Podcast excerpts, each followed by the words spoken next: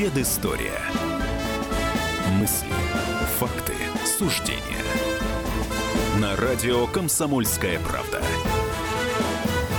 Здравствуйте, друзья! В студии радио «Комсомольская правда» Иван Панкин и Павел Пряников, историк, журналист, основатель портала толкователь.ру. Экономисты прогнозируют ослабление рубля во второй половине 2017 года. Правда, некоторые независимые эксперты считают, что ослабление курса рубля позитивно отразится на развитии российской экономики. Что ж, мы не экономисты, мы просто историки, поэтому и вспоминаем предысторию. Павел, Давай поговорим о денежной реформе в СССР в 1922 году. Вот любопытно, как же большевикам удалось сделать рубль золотым, как это тогда называлось. 20, ну, это 22 год, 22 то есть год. НЭП в самом разгаре, но денежная реформа еще не проведена. Ее только задумывают. Да, денежную реформу задумывают в конце 2021 года, когда был образован Госбанк, октябрь 2021 года, и его руководителем стал Шейнман. С небольшим перерывом был главой до 2029 года. Но здесь хочу сказать, что та денежная реформа, она идет и, и шла тогда полностью противоречия вот тем идеям, которые сегодня есть денежным обращением. Когда мы говорим, что вот рубль ослабнет или усилится, тогда таких мыслей не было. Мысль была одна – сделать рубль крепким, конвертируемым, для этого привязать его к золоту. И эти результаты, в общем, были ошеломляющими.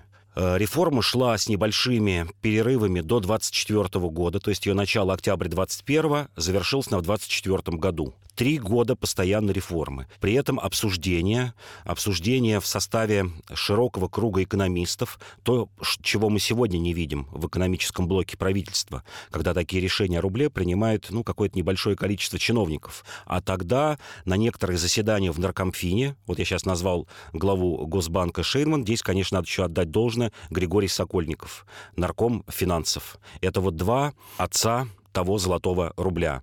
Так вот, э, в Наркомфине собиралось по 50-60 экономистов. И, например, мало кто знает, что членом Наркомфина был будущий знаменитый полярник Шмидт. То есть человек, прославившийся вот в географических открытиях, вот даже его приглашали для того, чтобы э, выслушать его мнение о том, что нужно сделать с рублем. И, повторю, эта реформа шла три года, шла поэтапно, постепенно. Началась с того, что э, менялись многочисленные денежные знаки на новый советский знак, многочисленные денежные знаки, которые ходили с 13 года по 21 То есть меняли Николаевские рубли, Керенский рубль, многочисленные рубли, выпущенные за время советской власти, какими-то директориями, вплоть до того, что города и мануфактуры выпускали свои деньги. Это чем-то было похоже на начало 90-х годов.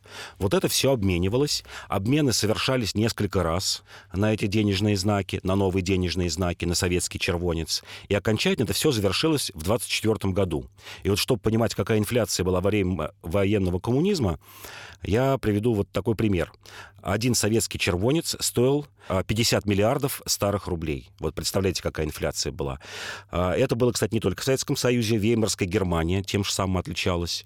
Э, наверняка видели много таких смешных фотографий, когда человек э, на тачке буквально вот везет связки денег, чтобы купить буханку хлеба. Вот а, нечто... То есть это правда, что с мешками денег С мешками денег, улицам. да, с мешками денег бродили по улицам. И ничего на этот мешок купить нельзя было? Ну, купить можно было, но просто вот за буханку хлеба ты бы отдавал мешок этих денежных знаков. Итак, э, а как Ленин пришел к выводу, что ситуацию нужно менять? И был ли он тем человеком, который действительно вот с нуля разрабатывал эту идею. Ленин, он скорее обозначил стратегический курс новой экономической политики, НЭП, но э, денежную реформу и все финансы отдал на откуп специалистам. Вот, вот здесь нужно отметить просто вот эту черту Ленина.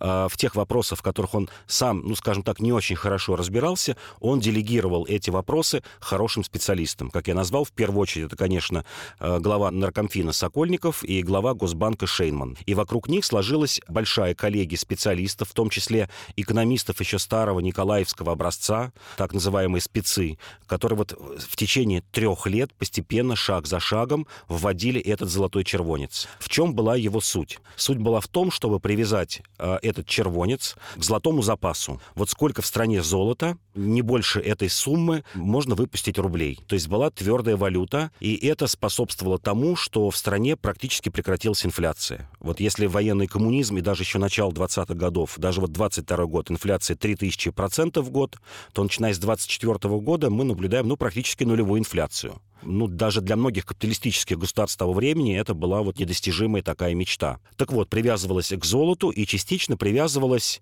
как тогда называли, к, ликвидным товарам. Ну, в первую очередь, это продовольствие, это мануфактура и тому подобное. То есть смысл был в том, что выпустить рублей столько, сколько у государства есть средств, если бы вдруг, вот гипотетически представить, все люди, имеющие эти рубли, предъявили бы эти рубли государству, вот чтобы государство могло расплатиться с ними либо золотом, либо этими товарами. И была прекращена инфляция, как я э, уже говорил. Рубль стал конвертируемым. Этот рубль принимали вот напрямую, то есть конвертируемый рубль в западных странах. Э, доходило немножко, правда, до анекдотических таких ситуаций. Когда появился золотой червонец, он действительно была золотая монета, повторявшая золотой 10-рублевик э, при Николае II весом 8,6 грамма монета была, чистого золота была 7,7 грамма. И на Западе первое время не верили, что вот русские выпустили, э, Советский Союз выпустил такую золотую монету. И была даже напечатана небольшая партия Советским Союзом старых николаевских рублей. Вот как ни странно, и с ними расплачивались э, за границей. Более того, была введена серебряная монета. Вот знаменитые полтинники, рубли, которые до сих пор ходят среди коллекционеров, и там их переплавляют, может быть, да кто-то даже на какие-то серебряные изделия.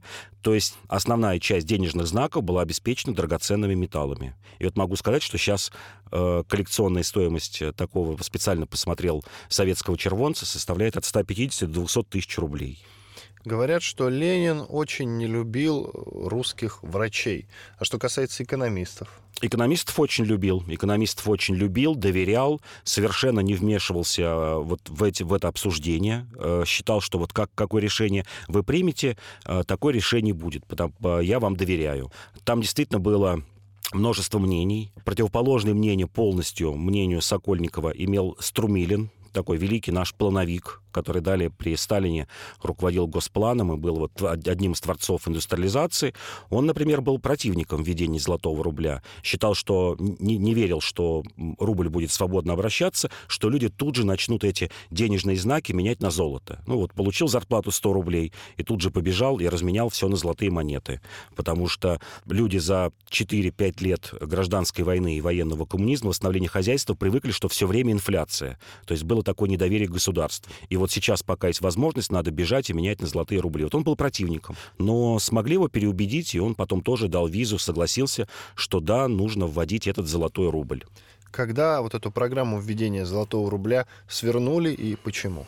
Свернули программу в 1928 году. Понятно, что заканчивался НЭП, а, начиналась коллективизация и индустриализация, вводилась административная экономика, Золото нужно было изымать. Уже государство не могло гарантировать своим золотым запасом э, хождение этих червонцев. То есть уже нельзя было прийти в Госбанк, предъявить 10 рублей бумажных и получить вместо нее 10-рублевую золотую монету. То есть вот реально вот это так выглядело. Понимали, что золото нужно для индустриализации, нужно покупать станки, технологии, приглашать западных специалистов. Глава Госбанка Шейнман сейчас еще вот скажу про его интересную судьбу, э, он сказал, что рубль просто стал квитанцией вот с 28 года.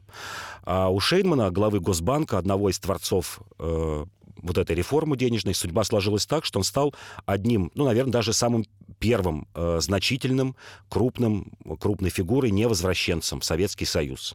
Он понял, что все, НЭП сворачивается, э, при Сталине экономистам будет жить не очень хорошо, не знал еще, что впереди репрессии, но тем не менее в 29 году сначала уехал в Англию в советское учреждение работать, а в 34 году просто попросил политического убежища, получил английское гражданство и, кстати говоря, был уважаемым экономистом. Умер, если не ошибаюсь, во время э, Второй мировой войны, по-моему, в 44 году, но вот эти 10 лет еще и в Англии работал экономистом.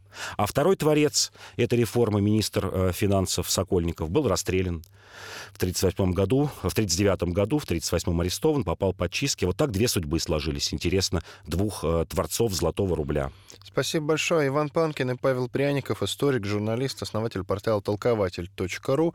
Вернемся через пару минут с другой темой. Это величайшая тайна всех времен. Три российских государя получили ее от ветхозаветных пророков и апостолов. Разгадка тайны в бестселлере Дмитрия Миропольского «Тайна трех государей». Слушайте очередную главу романа сегодня в 23.05 по московскому времени. Читайте на сайте kp.ru и в газете «Комсомольская правда».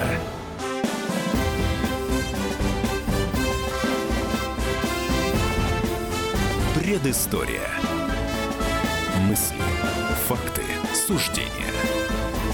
На радио «Комсомольская правда».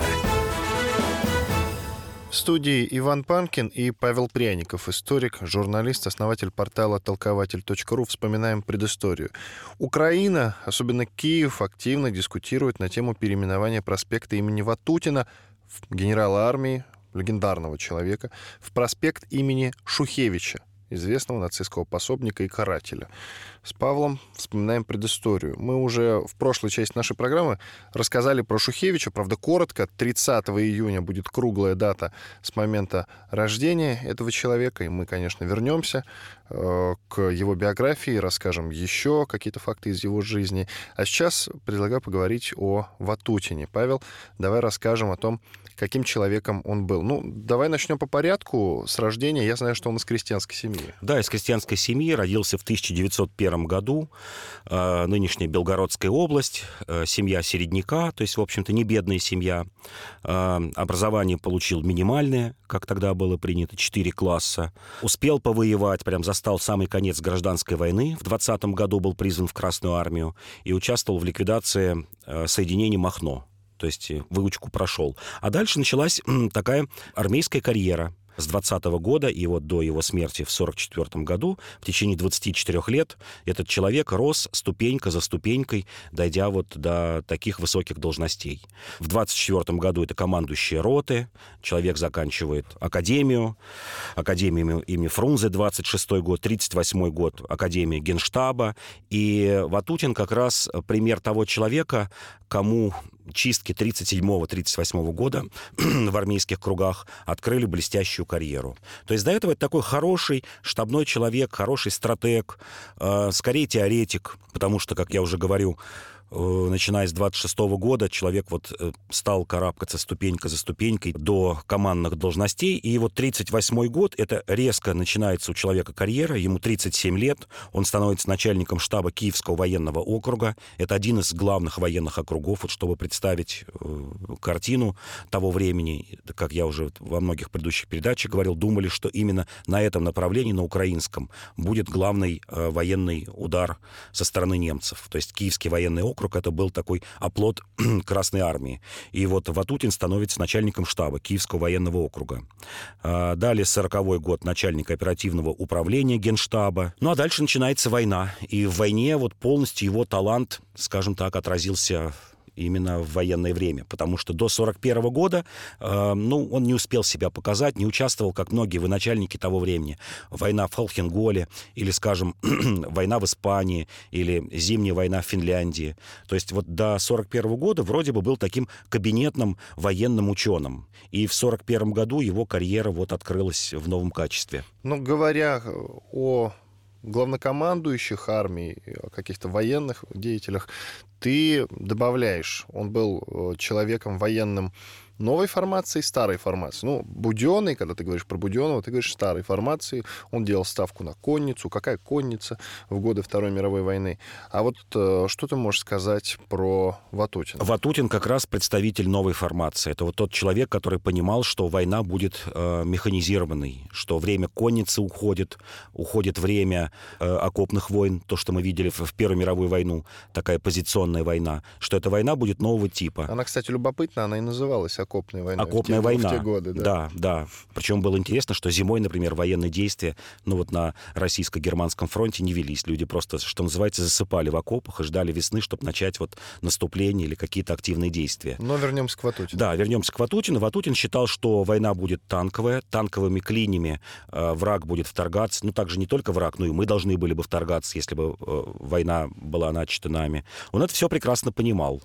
И как раз э, на постах постах, многочисленных постах командующего и Воронежским фронтом, там, где он отличился, и Первый Украинский фронт, он как раз был э, представителем наступательной войны. Вот если 41-42 год скажем так, э, Ворошилов, Будионный, Тимошенко, ну и прочие начальники, расстрелянный Павлов, э, считали, что нужно уходить в глубокую оборону, нужно действовать по принципам Первой мировой войны, измотать врага вот этой позиционной войной, что у немцев э, якобы не хватит продовольствия, не хватит руды, нефти на то, чтобы вести долгую войну позиционную. И вот надо осидеться. Отсидеться не страшно, даже если до Волги дойдем. Ватутин говорил, нет, нужно контратаковать. И вот, кажется, 42 год, когда враг наступает э, в районе Воронежа, в районе Сталинграда, наши войска все время пятятся, отступают. И эти военачальники не видят в этом ничего страшного страшного, пока не появился знаменитый приказ Сталина «ни шагу назад». Вот все считали ничего страшного, что если мы будем отступать. Э, это... Благо есть куда. Да, да благо есть Но куда. это такая и... идея, которую вынашивали еще в годы Первой мировой да. войны. Отступаем максимально далеко, и э, что будет с войсками противника? Да? Да. По дороге они погибнут. Да, да, потому что считал, что это одновременно изматывает и врага. То есть тут даже была отсылка к Отечественной войне 1812 года, когда растягиваются обозы, Э, когда много-много заболевших, когда начинают действовать партизанские отряды внутри, ничего страшного. Ватутин считал, нет, нужно контрнаступление, нужно бить врага, и он был как раз представителем а, вот такого направления наступательной, а, наступательной войны. За что ему присвоили маршал, звание маршала Советского Союза? Ну, главное, это, конечно, не маршала, а главное, э, он так-то он был генерал-полковником, вот, а Ему присвоили звание Героя Советского Союза посмертно в 1965 году. Вот это удивительно. И удивительно, конечно, его, его смерть. Во время Великой Отечественной войны лишь два военачальника, крупных начальников э, фронтов, э, погибли от вражеских пуль. Это Черняховский под Кёнигсбергом и вот Ватутин э, под Ровно. Всего лишь два военачальника. Смерть была действительно загадочная и, я бы сказал, такая немножко абсурдная. А, в течение 25 лет не могли выяснить истинные причины, как это произошло. Было несколько версий. Первая версия была, что на него напал огромный отряд как раз украинской повстанческой армии, то есть это бандеровцы. А, Ватутин поехал проверять части, веренным ему Киевского военного округа. Все это происходило в Ровенской области, на юге Ровенской области Украины. Поехал проверять, попал в засаду. Э, бандеровцев было 250 человек. И они ранили его в бедро, и вот это вот как бы была единственная такая правда, которая всеми подтверждалась. Был бой с превосходящим противником, его эвакуировали, рана казалась, ну, такой несерьезной, ну что, ранение в бедро, это не в какие-то жизненно важные органы. Но было то время, когда не было антибиотиков, и у Ватутина началось заражение, началась гангрена. И он сам отказался, кстати говоря, ампутировать ногу. Ему предлагали ну, высоко ампутировать ногу, понимаете, если ранение в бедро. Он отказался. Э, врачи боролись за его жизнь, но скончался вот в 1944 году. Я не совсем понимаю, 15 апреля. А загадочность в том, что потом несколько раз пересматривалась версия, как на него нападала УПА. И выяснили, что люди, которые сопровождали его, было всего лишь три машины. Это было, конечно, огромный недосмотр СМЕРШа. СМЕРШа и охраны начальника командующего фронта. Выехать на трех машинах легковых э, по территориям, которые только-только освобождены от врага, а, СМЕРШ не досмотрел, разведка не сработала. И в это самое время, там около одного небольшого села, бандеровцы, вот прям буквально за несколько часов до этого, а, разбили обоз Красной Армии, начали его грабить. И оказалось, что их было не 200 человек. Потом была версия, что 120. Ну, те, кто сопровождали Ватутина, выжили, они пытались снять с себя вину. Типа, вот мы попали э, под э, огонь такой огромной группы, мы ничего не могли сделать. В конце концов выяснилось, что этих бандеровцев было 24 человека. А, ну, три машины, конечно, было немного, 10-12 человек, один к двум, но тем не менее. Выяснилось потом, что еще один из водителей бросил Ватутина, убежал, уехал на машине. Сопровождавшие его люди не приняли этот бой, а побросали э, оружие, сели в, в машины и просто начали убегать. И во время вот этой какой-то паники, небольшой паники, произошло ранение Ватутина. И я говорю, в чем вот э, были э, расхождения, в том, что количество нападавших и сам бой, э, в котором участвовал Ватутин, не подтверждалось. И только в 65-м, 66-х годах вот выяснилась полная правда. В том числе эту правду помог рассказать там совершенно какой-то э, ну, уникальный случай, что в тюрьме сидел один из этих бандеровцев, который нападал на Ватутина, и случайно обнаружилось, что вот он был среди нападавших, и вот он в тюрьме в 60-х годах рассказал, как происходило это нападение. Ничего себе. Вот это да. Вот в течение 20 лет не знали э, точных никаких данных, как погиб командующий фронтом. Абсурдная ситуация состоит в том, что Ватутин был убит э, войсками УПА, которыми командовал Шухевич. И вот сегодня именем э, Шухевича называют проспект, который назывался именем Ватутина. То есть, получается, именем, убийства, именем убийцы вот этого командующего фронтом. Ну что ж, спасибо. Иван Панкин и Павел Пряников, историк, журналист, основатель портала толкователь.ру в студии радио «Комсомольская правда». Это программа «Предыстория». Через пару минут мы вернемся, будем рассказывать про Николая Булганина. Мы начинаем наш эфир. Хватит веселиться. Накажу. Можно без всего этого пафоса, а? Как-то. Все, серьезно давай. Давай. Я Андрей Норкин. Я Юлия Норкина.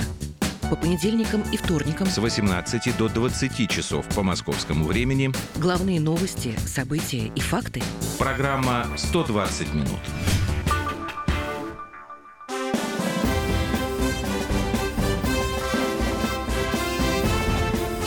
Предыстория. Мысли, факты, суждения. На радио «Комсомольская правда». В студии радио «Комсомольская правда» по-прежнему Иван Панкин и Павел Пряников, историк, журналист, основатель портала толкователь.ру. Сейчас будем говорить про Николая Булганина. Он родился 11 июня 1895 года. Конечно, не круглая дата с момента его рождения, но это не значит, что не стоит рассказать об этом выдающемся человеке. К слову, входил в ближайшее окружение Сталина. Хотя, когда я говорю выдающийся человек, это может многих оскорбить. Мол, как может э, выдающийся человек входить в ближайшее окружение Сталина? Что ты скажешь на это, Паша? Я скажу, что Булганин действительно был выдающимся человеком. Он не имел э, отношения ну, вот, к тем негативным событиям, которые были при Сталине, репрессии, там просмотр войны, что называется, когда они успели организовать оборону. Это был чистый хозяйственник. А, Булганин недаром его окружение, потом уже вот даже в 60-е годы, когда стали анализировать, когда он потерял свои посты, кем же был Булганин. И вот его ближайшее окружение называло чеховский интеллигент. То есть человек, вышедший из э, хорошей семьи, закончивший реальное училище, то есть имевший полное среднее образование, причем среднеспециальное образование, очень любил электрику. И до начала 30-х годов человек, работавший в электротехнической области, был директором электротехнического московского завода. А, его заприметили вот именно за хозяйственные заслуги. А, заприметил Хрущев, который был председателем Московского комитета партии Москвы. И поставил, э, ну, тогда еще относительно молодого, там, 36-37 лет человека руководить хозяйством Москвы. То есть сделал его председателем исполкома Моссовета. И вот с этого началось восхождение Булганина. Он не участвовал ни в каких э, межфракционных распрях, то, что было характерно для 20-х годов. Не принимал чью-то сторону, Троцкого или Бухарина, Сталина. Это был чистый хозяйственник, 20-е и 30-е годы. И, видимо, этим он и понравился Сталину. Человек, как сегодня назвали бы его технократ. И человек на своих постах, доказывавший то, что он хороший специалист и хороший профессионал. А посты у него действительно были большие. Самые крупные посты — это председатель Совета Министров. То есть по нынешним временам это премьер-министр. Формально он был и участвовал в военной войне, был в Верховной Ставке, получил генеральское звание, но даже там, в этой ставке, он занимался в основном тыловыми вопросами, вопросами обеспечения тыла, вопрос эвакуации предприятий, вопрос э, подвоза продовольствия, снаряжения и тому подобное. И, в общем-то, никаких нареканий на этих участках работы у Булганина никогда не было. Любопытно, был маршалом Советского Союза при этом. При этом был маршалом Советского Союза, более того, был министром обороны. Это 47 год, многие до сих пор ломают голову, что же заставило Сталина поставить, ну, фактически гражданского человека руководить Министерством обороны. До этого такого никогда не было, после этого тоже не было. Пожалуй, ну, вот только в наше время с некоторой натяжки можно назвать Сергея Иванова, такого первого относительно гражданского министра, хотя он работал в спецслужбах, ну, а ждали далее это Сердюкова. Ну и вот, видимо, как соглашаются многие и историки, и свидетели тех событий, видимо, это было связано с тем, что Сталин испугался влияния влияние армейских генералов, в первую очередь Жукова. Он э, опасался, что появится вот такой второй Тухачевский, а у Жукова были задатки бонапартийские. Человек не любил э, прислушиваться к чужому мнению, человек был, ну, таким диктатором э, в какой-то мере. И Сталин испугался этого, посчитал, что армия может взять э, вопросы управления страной в свои руки и назначил гражданского человека руководить Министерством обороны. И на этом посту, кстати, Булганин нисколько не запорол работу. Ну, он сделал ставку на менеджерские качества, судя по всему. Да, на менеджерские качества и сделал ставку на новые роды войск. Вот когда мы здесь говорили про Ватутина, что Ватутин был представителем новой волны э, в Красной армии, Булганин тоже был представителем новой волны. Э, мало кто знает, что, например, он руководил так называемым, ну, он так и назывался, ну, это второе его название, реактивный комитет. Комитет, который, начиная с 1945 года, разрабатывал ракетную отрасль. Фактически это еще один из отцов нашей космической отрасли. Вот Булганин понимал, что будущая война, эта война уже будет не танков, это не 42-43 год, а война ракет ядерного оружия. И понимал, что мало иметь ядерное оружие. Напомню, что в то время, до 60-х годов, основными носителями ядерного оружия считались тяжелые бомбардировщики, а что именно ракета будет основным носителем ядерного оружия. Вот если э, Берия был э, в числе менеджеров по разработке ядерного оружия, то Булганин был в числе менеджеров по разработке реактивных э, ракет, ракет межбаллистических. Любопытно. А знаешь, что именно любопытно? Ты сказал, что заприметил его как раз-таки Хрущев. Все верно? Верно. Смотри, э, звание маршала Советского Союза он был лишен в 1958 году. При Хрущеве. При, При Хрущеве. том, что и Хрущев тоже делал ставку на ракеты, а не на самолеты. В чем дело? А, дело было в той самой межфракционной борьбе. Вот если Булганин благополучно прошел 20-е, 30-е годы, когда в партии было несколько направлений, несколько фракций, а, Булганин все это прошел спокойно, а в 50-х годах попал во фракцию Молотова, Кагановича, Маленкова, которые считали, что курс Хрущева э, неправильный, и этот курс надо изменить. То есть впервые Булганин, можно сказать, занялся политикой вместо хозяйственной деятельности, и это занятие политикой погубило его карьеру. И, кстати говоря, лишение его звания маршала Хрущевым ударило больнее всего по Булганину. Он э, так вот дорожил этим званием, ну, как свидетели говорят, и его там жена, которая оставила воспоминания. И Хрущев бил по самому больному месту. Лишить его звания маршала, сделать его просто генерал-полковником, это ударит сильнее по Булганину, по его чувству чести, достоинства, чем снятие его со всех больших должностей. А сняли его действительно с больших должностей после того, как он был председателем Совета Министров. После а, Маленкова в 1955 году он еще был главой э, Госбанка, то есть аналог нашего Центрального банка. И после этого Хрущев его отправляет в ссылку руководить Ставропольским совнархозом. И, кстати, интересно, это мало кто обращает внимание, там Булганин познакомился с молодым Горбачевым. Это вот конец 50-х годов. Горбачев об этом вскользь говорит. Булганин, ну, для Булганина это был в то время, конечно, маленький человек, но, тем не менее, такая встреча была, и несколько таких встреч. И вот Горбачев очень интересовался вообще, как устроена наверху вся система, и с Булганином вел беседы на этот счет. Ну что ж, а что было после того, как он был лишен этого звания в 58 году, маршала Советского Союза? Он, он... дожил-то, насколько я знаю, там до середины 70-х годов. Да, умер в 75 году, э, было ему 80 лет, он тяжело переживал эту утрату, утрату, пытался утрату звания, утрату, звания, утрату постов, утрату влияния. И была такая, ну, в чем-то она, может, печальная такая ситуация. Он э, попросил Хрущева а потом и Брежнева, оставит ему одну привилегию – ездить на выходные в дом отдыха Совета Министров. И вот вечером, вот мы сейчас едем на дачу, а Булганин каждую неделю, пока были силы, в пятницу вечером приезжал в этот дом отдыха и до э, вечера воскресенья проводил в нем время, а для чего это нужно ему было? Он встречал там э, своих бывших соратников, здоровался с ними, подходил, спрашивал, как дела, и главное, то, что он был на виду, чтобы люди видели, что он не в такой глубокой опале, как, например, Каганович э, или Молотов, которые сидели, переживали вот утрату своих постов, сидели в своих квартирах, максимум выходили в какой-то продуктовый магазин и были лишены общения. И доходило даже до того, как вспоминала ну, такая молодая поросль в Совете Министров, что вот приходили автобусы с отдыхающими, старенький Булганин подходил к автобусу и всех встречал, даже каких-то низовых сотрудников Совета Министров, встречал, здоровался за руку, спрашивал, как дела, помнил, у кого там как родился ребенок, и вот интересовался жизнью Совета Министров. И это во многом ему продлевало жизнь. Вот общение со своими прежними соратниками.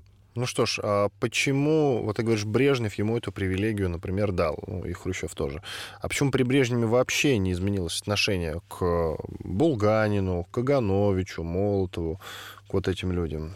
Не изменилось потому, что самое страшное, ну, преступление, я беру в слово в кавычках, самым страшным преступлением в то время считалась фракционная борьба внутри коммунистической партии. И сама партия, и ее, тем более, верхушка были э, чрезвычайно напуганы тем, к чему это может привести. Это был вот огромный страх. Страх с 20-х годов, что перетягивание одеяла друг на друга, там, на себя, фракционная борьба, борьба компроматов, как сейчас назвали бы, она способна разрушить сначала партию, а потом и государство. То есть можно было, ну, не знаю, там, какое-то должностное преступление совершить. Естественно, там по голове бы не погладили, но тем не менее. Совершить какую-то ошибку в расчетах, какую-то, что, что называется, халатность. Но вот вести фракционную борьбу, это казалось для для того времени просто ужасом. И, кстати говоря, мы потом увидели в конце 80-х годов, что, в общем-то, Советский Союз действительно разрушился из-за того, что вот эта фракционная борьба началась внутри коммунистической партии. Создание внутри нее демократической платформы привело сначала к разрушению КПСС, а, даль- а дальше к разрушению э, советского государства. С чем боролись, на то и напоролись.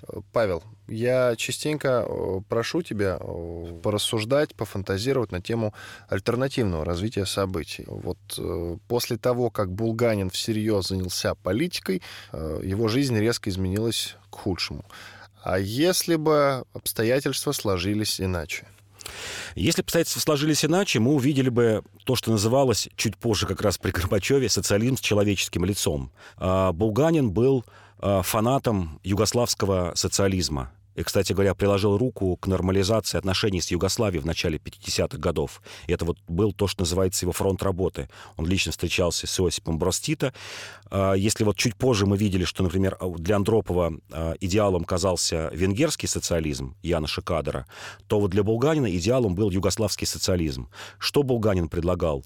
А, широкое внедрение кооперативов, улучшение отношений с Западом, в том числе, например, и свободный выезд-обмен, то есть гораздо больше обмен э, гражданами, увеличение э, поездок по линии туриста. Хотел разрешить единоличные крестьянские хозяйства, то есть у крестьянина дать право на выход из колхоза, причем с земельным наделом. Понимал, что выйдет небольшое, небольшое количество, расчеты даже были, что это затронет не более 5-7% от людей, которые захотят заниматься фермерским хозяйством. Но это бы дало большой импульс э, сельскому хозяйству. То есть мы увидели бы примерный опыт стран э, СЭФ того времени. Югославии, Венгрии, частично, может быть, Чехословакии. Часто, опять-таки, прошу тебя в нескольких словах охарактеризуй личность Булганина. Как я уже сказал, это, безусловно, технократ, человек, увлеченный э, экономикой, экономическими идеями, в первую очередь электротехникой.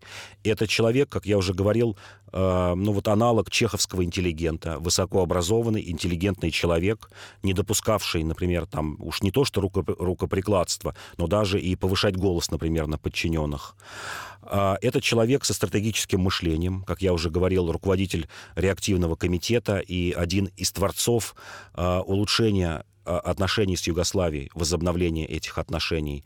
Человек, понимавший, что общество и партия не закостенелый организм, и до, должна происходить эволюция и государства, и партии.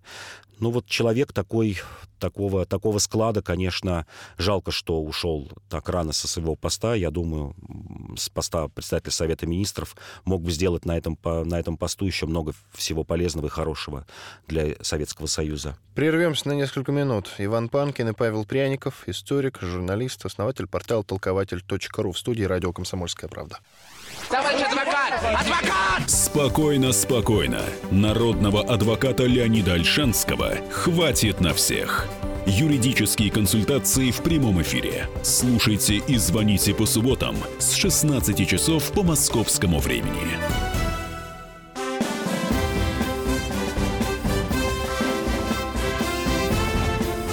Предыстория. Мысли, факты, суждения на радио «Комсомольская правда». Продолжаем разговор. Завершающая часть нашей программы в студии Иван Панкин и мой коллега Павел Пряников, историк, журналист, основатель портала толкователь.ру. Мы традиционно в четвертой части нашей программы говорим о революционерах или о каких-то революционных событиях, может быть, явлениях даже. Ну, связано это с тем, что в этом году, в 2017-м, столетие с момента двух революций, февральской и октябрьской, соответственно. 12 июня 1917 года идеолог анархизма Петр Кропоткин с триумфа вернулся в Россию из эмиграции. Вот этому событию, событию 100 лет. Петр Кропоткин, ну, его, конечно, можно с натяжкой назвать, наверное, все-таки революционером, если говорить об этих двух революциях. Или нет, потому что он стоял у истоков революции вообще, Паша? Назвать его можно с полной уверенностью революционером. Он действительно стоял у истоков. У истоков не только анархизма, но и у истоков народной воли. Прежде чем он увлекся анархизмом, стал теоретиком анархизма, а, он внес огромный вклад в создание народной воли, а, хождение в народ.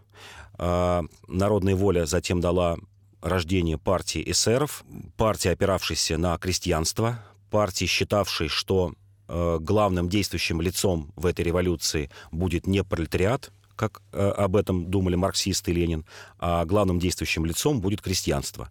Хотя, конечно, сам Кропоткин никакого отношения к крестьянству не имел, и как другой теоретик анархизма Бакунин, Бакунин наш великий соотечественник, тоже вышел из кругов высшего дворянства, еще даже более высокого, чем Бакунин. Вот это, конечно, удивительное превращение э, человека из, как сказали бы сегодня, элиты того времени э, в человека, в защитника народных прав, готового пострадать, отсидеть в тюрьме, потерять там здоровье. Но Бакунин, он, я не знаю, насколько состоятельна была его семья, я знаю, что она была очень многодетна, там порядка 10 э, братьев и сестер у него было. То есть я точно вот не помню, я помню, что было много э, в семье детей. И воспитание в семье было тоже очень жесткое. Ну и не помню того, что они были там как-то чрезмерно богатые. Но ну, вот Семья Кра... Бакуниных. Да, Бакуниных. Но у Кропоткина, Кропоткин происходил из Рюриковичей, их род. Он носил титул князя. Его отец имел 1300 крепостных. Так же, как Бакунин, он прошел военную школу, это вот типичный путь для людей того времени, для людей, родившихся, вот как Кропоткин э, в 1840-е годы, если точно, 42 год, то есть 60-е, 70-е годы, путь наверх для высшего дворянства был через а, армейскую службу. И на армейской службе, чем еще знаменательный Кропоткин? Он внес огромный вклад в развитие географии э, российской науки. Он был отправлен офицером э, в Восточную Сибирь, там увлекся геодезией, геологией и в целом географией и создал э, географическую школу сибирскую. Человек, от, сделавший огромное э, число исследований в географической области, в частности в исследовании ледников. Человек впервые, который понял, что на Земле был ледниковый период. Вот исследовав рельеф, исследовав э, какие-то геологические э, основы, человек впервые пришел к выводу, что на Земле был э, ледниковый период. И более того, когда он эмигрировал в Европу, перед тем, как отсидел два года в Петропавловской крепости за свою народовольческую деятельность, смог убежать из Петропавловской крепости, что было ну, немыслимо, единичные были побеги, он и за границей ну, там тоже вел революционную деятельность, э, получил пять лет тюрьмы во Франции, отсидел четыре года, дальше переехал в Англию, и там занялся снова научной деятельностью. Э, мало кто знает, что, например, Кропоткин был редактором русской части большой британской энциклопедии «Британики». Написал главы о России, о геологическом строении России, написал главы о географии. То есть человек был уважаемым ученым ученым в Англии. Вот так совместилось, что он вел и революционную деятельность, занимался теоретической частью анархизма и в том числе э, вел огромную научную деятельность. Но тема-то, тема нашего разговора не столько Петр Кропоткин, а тот факт, что 12 июня 1917 года он, как идеолог анархизма, с триумфом вернулся в Россию из эмиграции. В чем заключался триумф? В том, что царская семья уже находилась под арестом? Нет, триумф был в том, что приехал действительно человек, а, олицетворявший собой а, крупного оппозиционного деятеля. Вот если сделать такую своеобразную тройку а, людей, которые встречались с триумфом, то на первом месте, пожалуй, был бы Плеханов – которого встречали с таким триумфом, на втором месте Кропоткин и на третьем месте Ленин. К 17 году уже э, многие не верили, что Кропоткин вернется э, в новую Россию. Э, к тому времени э, в эмиграции он был 31 год. 31 год. Как я уже сказал, он стал частью э, английской научной школы то есть непонятно, зачем возвращаться уже почти глубокому старику, которому было 75 лет, вот в этом возрасте возвращаться, когда у тебя прекрасная академическая карьера, жизнь сложилась, весь мир тебя уважает как теоретика анархизма, к тебе едут делегации со всего мира, что просто твой совет услышать какой-то. И вот этот человек возвращается в советскую Россию, э, ну еще не советскую, в, в Россию временного правительства. В Петрограде его встречал Керенский, который предлагал ему множество постов. Говорит, выбирай любой пост министра, вот любой, начинает министр министра обороны и заканчивая сельским хозяйством. Кропоткин отказался, потому что не слишком верил во временное правительство. Кстати говоря, приветствовал Октябрьскую революцию, несмотря на то, что было настороженное отношение к Ленину у него, настороженное отношение к большевикам, но тем не менее принял э, Октябрьскую революцию. И после этого был тоже один такой интересный факт, что до его смерти в начале 21 года его основным спонсором, вот впрямую прям спонсором, который обеспечивал деньгами, продовольствием, был Нестор Махно. Даже вот Нестор Махно э, с Украины отправлял обозы для того, чтобы кормить э, Кропоткина и его, его семью.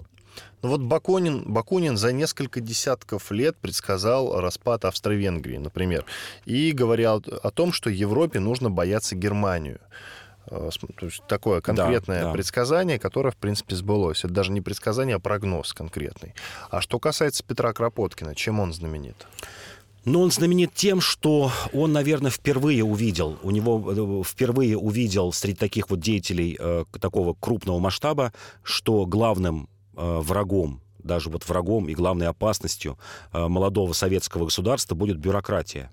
Э, известно его письмо в июле 18 года Ленину, где он об этом говорит, что вы вот хватит вам заигрывать э, с бюрократией и создавать огромный бюрократический класс. Вот вы заявляете о том, что будет диктатура пролетариата, а на самом деле вы получите диктатуру бюрократии, что нужно возвращать советы. Вот революцию он приветствовал именно в плане того, что основная власть перейдет к советам. Что такое совет? Это выборные органы, в которых были бы представители левых партий. И, и Кропоткин постоянно напоминал, что одни большевики сами по себе не потянут э, становление социалистического государства, потому что перед глазами у него были выборы в учредительные собрания э, в начале 18 года, где большевики получили всего лишь 24%.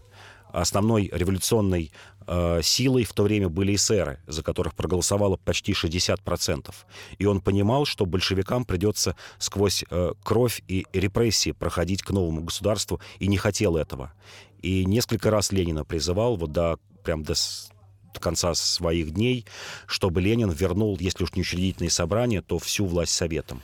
Про кровь и репрессии не совсем понятно, потому что царская семья, как я уже сказал, уже в этот момент, к моменту его возвращения, 12 июня 1917 года, она находилась под арестом. Совсем скоро они были убиты, расстреляны. Вся семья вместе с прислугой. Э, много крови пролилось и во время вот этих революционных событий. Как он ко всему к этому относился? Он считал, что как бы революции без крови не бывает. Это, это, это понимал. Но он был свидетелем начала гражданской войны. Еще раз повторю, умер в 21 году. Видел все это. И, естественно, отношение было плохое. Он понимал, что, с другой стороны, что как бы гражданскую войну невозможно остановить на полпути, что все равно нужно дождаться победы той или иной страны. И, кстати, верил, что красные победят. Но ты не раскрыл вот этот момент. Зачем конкретно он приехал в Россию, если при, при, приезжать уже толком не было нужды? Ему было 75 лет, он хорошо устроился в Европе. Тогда зачем? Приехал, безусловно, для того, как он считал, а, для того, чтобы создавать анархическую республику. А, Кропоткин был приверженцем того, что государство должно состоять из целой цепочки вольных э, городов и, и коммун. И это должна быть такая самоуправленческая федерация, примерно вот так он и называл. А, он верил, что э, Российская империя распадется на несколько частей, Вот то, то он был, наверное, в числе первых, кто предвидел, что Польша и Финляндия отпадут от Российской империи. Об этом он писал еще в 1880-х годах, потому что считал, что это чужеродный элемент. Он А, верил... ну вот, видишь, вот э, и его прогноз Да, его тоже. прогноз сбылся, да. Потому что он, кстати, много работал в Финляндии, ледниками там занимался, разговаривал с местным на- населением и понимал, что это население никогда не будет воспринимать э, русских как своих братьев. А, и он считал, что действительно будут какие-то территории, на которых удастся создать эту самоуправляемую э, федерацию. Ну что ж, спасибо тебе большое. Иван Панкин и Павел Пряников, историк, журналист, основатель портала толкователь.ру были с вами. Спасибо за внимание. До свидания.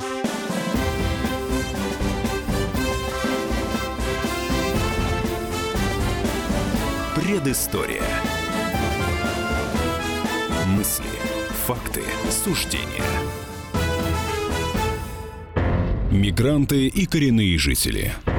Исконно русское и пришлое. Культурные конфликты и столкновения менталитетов. Пресловутый НАЦ-вопрос встает между нами все чаще и острее. Ставим его ребром на радио «Комсомольская правда». Программу «Национальный вопрос» слушайте каждую пятницу после 7 вечера по московскому времени.